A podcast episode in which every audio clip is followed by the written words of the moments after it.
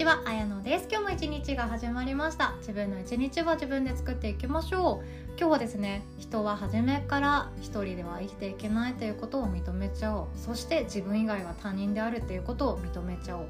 ていうお話です。これ頭で分かっていても認めることにちょっとだけ勇気がいるようなことだったりもするんじゃないかなと思うんですよね。人は誰かの手とか誰かの背中とか誰かの肩とか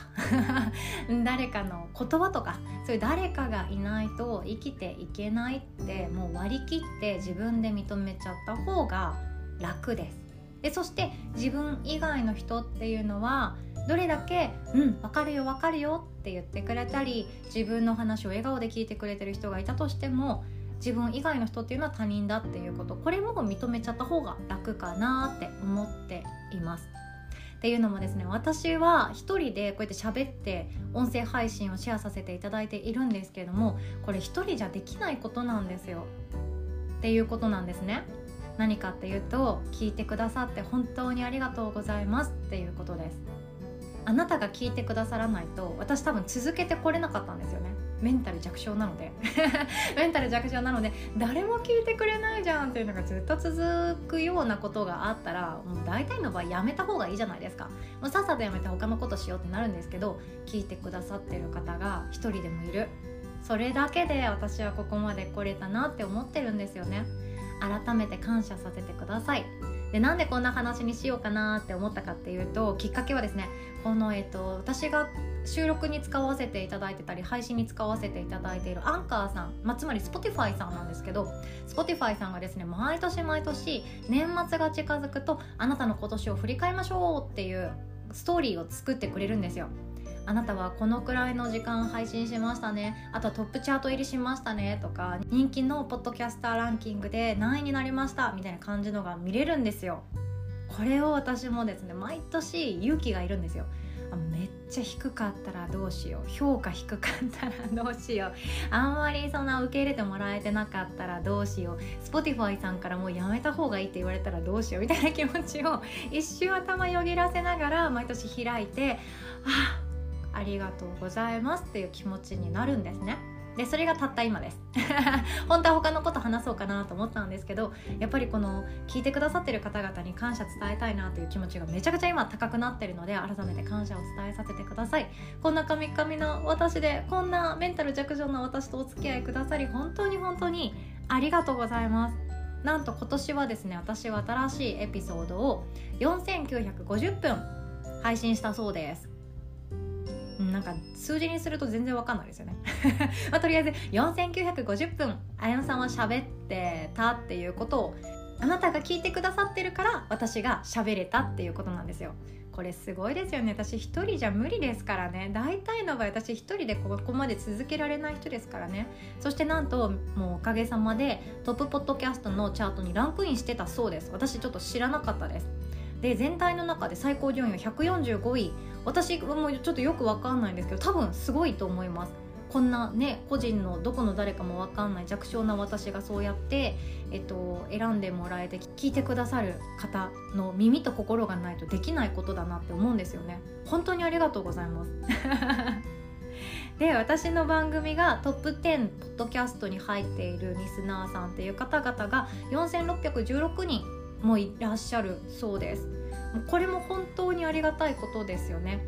私の中でも10人聞いてくれていや10人も多いな。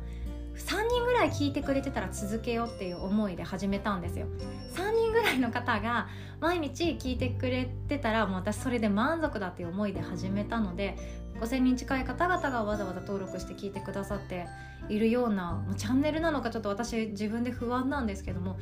自分が続けられているっていうことは私の力じゃなくってあなたが聞いてくださってるからなんですよっていう思いです。本当にそうです。もう0人になったらやめようって思ってたんですよ。さっさと足洗おうみたいな。って思ってたんですよね。別の何かをやろう。別の何かで生きづらさを手放すやり方であったりヨガ哲学を知って楽になっていく人がいたらいいなみたいな感じで思ってたんですよね。でもそれでも続けることができたっていうのは本当に本当にあなたに感謝をしています。ありがとうございます。で死ぬまで続けたいという気持ちはもちろんあるんですけどもいつ何が起こるかも分かりませんしどうなるかなんてね先行き不透明未来はそんな考えなくていいことだと思いますのででも今の私は続けたいっていうよりかは続けるってもう決断してる人間ですのでこれからもどうぞお付き合いいただけたらとっても嬉しいです。でそしてですね私の手相鑑定カウンセリングとかヨガレッスンもそうなんですけどこの音声をシェアしてくださってそれを友達からシェアしてもらって綾乃さんっていう人がいるっていうのを知って来てくださるっていう方が非常に多いんですね。本当にありがとうございます。こんな人がいるよっていうえこの話聞いてみてみたいな感じでおそらくエピソードのリンクを URL でエピソードのリンク URL をシェアしてくださってるんだろうなって思ったんですよね。そんな風に広めてくださって本当にありがとうございます。SNS も真面目にやってないし 顔出しも真面目にやってないしなんかそういう真面目にやる王道をやっていくっていうことを避けて通ってる人間なのにこうやって誰かが紹介してくださったりとかこれ聞いてみてっていう風にリンクをシェアしてくださっているっていうことが非常に嬉しいなって思っています。で私はですねあなたのことを幸せにすることはどうしてもできないんですね。急に冷めたこと言い始めたぞこいつって思うかもしれないんですけど。そう私はあなたのことを幸せにすることができないんですよ。私はあなたを幸せにできない。誰もが他人を幸せにすることって実はできないです。だからこそ私に依存しないでほしいっていうこともあるんですよ。ただできることっていうのは自分で自分を幸せにするやり方とか気づきっていうもの。それを私はシェアすることができますのでいやシェアすることができるというかしたいっていう思いでいっぱいいっぱいですのでこれからも私が学んでいく限りもうこの音声にいろんなものをシェアしていきたいなって思っています。ということで改めて改めて本当に本当にいつもお聴きくださりありがとうございます。ということで本題に行きましょう。今日はですね自分はもう一人では生きていけないっていうことを認めてしまった方が楽だし自分以外の人はみんな他人だっていうことを認めてしまった方が楽だよよっていうことなんですね。でこの逆ですね。自分は一人でも生きていける。自分と他人はいつか分かり合える。一緒だ。って思うことってうんいいっちゃいい。いいっちゃいいしその方が楽な人もいるっちゃいるんですよ。ただ苦しくなるよ。っていうことなんですよね。生きづらさってどこからやってくるかっていうと大抵の場合思い込みが多いかなと思います。私ならできるという思い込みもあれば私はできないという思い込みもあります。あの人なら分かってくれるっていう思い込みもあれば誰も私のことなんて分かってくれないという思い込みがあります。いろんな思い込みが邪魔してそれって別に考えなくてよかったことなのにわざわざ立ち止まって深く悩んで考え込んでああ辛いなああ辛いなって言いながら今日という一日を過ごす。これって、まあ、生きてる実感湧いてくると思うんですけど生きやすくはないですよね。楽に生きれてはいないですよね。なので楽に生きれるっていう観点からすると生きづらさっていうのは自分で作り出していることなんだよっていうことに気づいた方がいいよねって思っています。でこれって実は簡単なんですよ。生きづらさを手放すって実は簡単で自分の弱い部分それは自分の個性だって認めてしまう。そして自分がネガティブだって思ってる自分の部分それも自分の個性の一部だって思ってあげる。認めてあげる。それだけで生きづらさって実は溶けていくように楽になっていくって思っているんですよね。でそれをそうさせないのが私は一人で何とかできるとか私は誰かに頼らなくてもなんとか大丈夫とか私は自分でどうにか頑張ることができる。自分の力で努力することができる。自分の力で前に進むことができるっていう思い込みであったり自分のことを誰か分かってくれるんじゃないか。私の気持ち誰かうんうん私も一緒だよって言ってくれる人がいるんじゃないかっていうあの共感を追い求めていることっていうこと。これってどんどん実はですね息苦しくしてしまうことがあるんですよね。自分は一人で生きていけないっていうことであったり自分のことを100%以上受け入れてくれる受け止めてくれる人間っていないんだって思ってしまうことってそれを認めたくないっていう自分の方が強い方も中にはいらっしゃるんですよ。でもこれって思い込みなんですよね。もちろん私も共感できることってたくさんあります。自分が実体験したことだったりあと疑似体験ですよね。ドラマとか映画とか本とかの中で妄想にふけって私だったらこの人と同じようなことを選ぶだろうなっていうその空想の中での体験ですよね。それをしたことがあるじゃあるけれども自分と他人が100%以上同じ経験をするっていうことはもう不可能ですよね。あなたのことよくわかるよとかあなたのこういうところに私は共感できますっていうこと私もよく思うしよく使っている言葉だしそういう人でありたいと思ってるんですよね。でも完全には無理ですよ。だって他人だもん。生まれた場所も違えば生まれてきたその出てきた場所も違いますよね。どのお母さんから出てきたかも違うしどういう育てられ方したかも違うし味覚も違う嗅覚も違うあとは同じ言葉でも捉え方全然違う。やってきた部活も違うつるんできた友達も違う見てきた世界が絶対に違うので自分以外の人たちっていうのはもちろん他人です。ちょっと冷めた感じ冷たい言い方しちゃってますよね。でも他人っていうことを理解した方が楽なんですよ。だっていつか誰かが私のこの悲しい思いを認めてくれていつか誰かが私のこの悲しい思いに寄り添ってくれて理解してくれて共感してくれて自分のことを本当に120%以上愛してくれる人がきっと現れるはずって思って生きていくのってこれ何かっていうと他人軸なんですね。誰かを待っている誰かを求めている。そういう何かが足りてないっていう状況で生きるのって、うん、私はちょっと生きづらいなって思うようになっていきました。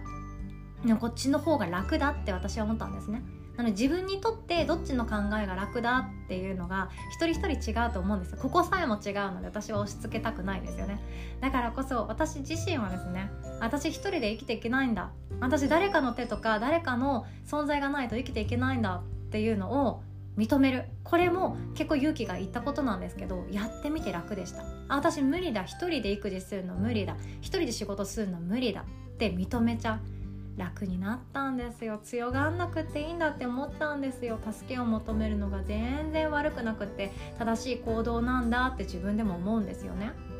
そしてきっと誰かがいつか私のことを丸ごと受け止めてくれて共感してくれてもう100%以上あなたのことを完璧に理解できますよっていう人を求める待つんじゃなくって私は私他人は他人っていう思いこっちの方が私は楽になれたんですよね。あ誰かに依存しなくていいんだ。自分で自分を幸せにするしかないんだ。じゃあ私は今日自分でどう生きるか選ぼうってなった方が私は楽になれたんですよ。これは人によります。人によるんですけれども大事なのは自分の良き理解者であるっていうこと。これが一つのゴールかなとも思ってるんですよね。そして良き理解者であり応援団長であり自分のサポーターであり自分の管理者であり自分のある意味営業部でもありそんな風に自分自身っていうものを自分でどう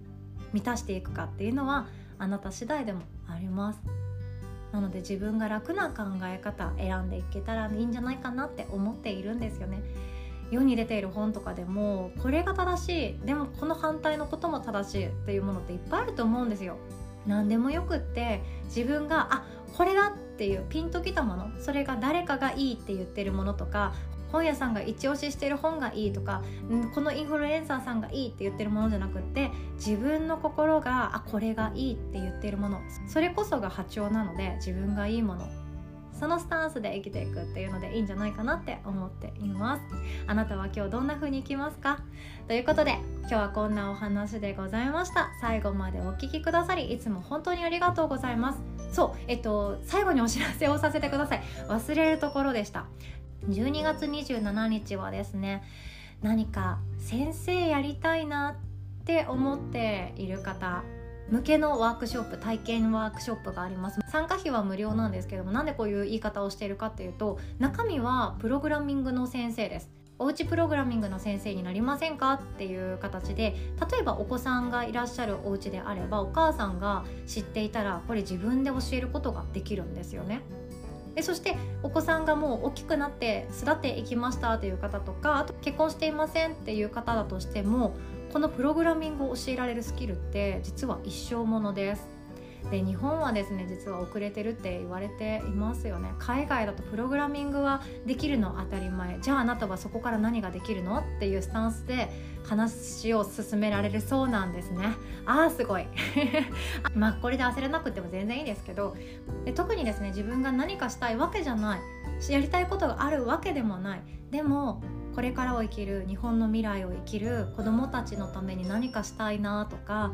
何か新しいこと始めてみたいなとか自己成長させたいなって思ってる方に来ていただけたらなって思っています。誰かを育てたいとか子供が成長していく姿を隣で見ながら喜びたいっていう方心優しい方に来ていただけたらとっても嬉しいです。でプログラミングっていう言葉を聞いて惹かれる方もいらっしゃるかもしれないんですけど超ポンコツな私でもうん面白いあわかるっていうことが実体験できてるんですよ。っていうのもですね必要な能力って小学校低学年の国語算数ぐらいかなって思っています。これマジです。やってみなきゃ分かんない世界ですよね。でもどうです？先生業って世の中にはたくさんいっぱいあるんですけども英語の先生やるより私簡単なんじゃないかなって本当に思ってるんですよ。ねだって英語って発音も必要だしリスニングの時間とかスキルも大事じゃないですか。でもプログラミングってそんなんじゃないんですよ。もっともっと敷居を低くしてあ面白いって思えることだったりするんですよね。なので興味がある方は是非ともこの音声の概要欄の URL リンクワークショップ一覧というところからチェックしてご覧いただけたらとっても嬉しいです。年齢性別問いません。できるかどうか分かんないしいややる予定はないけどでもでもでも1%だけ興味があるから覗いてみようっていう方でも大歓迎でございます。お待ちしております。ということでお知らせでございました。お互い今日も素敵な一日を作っていきましょう。おしまい。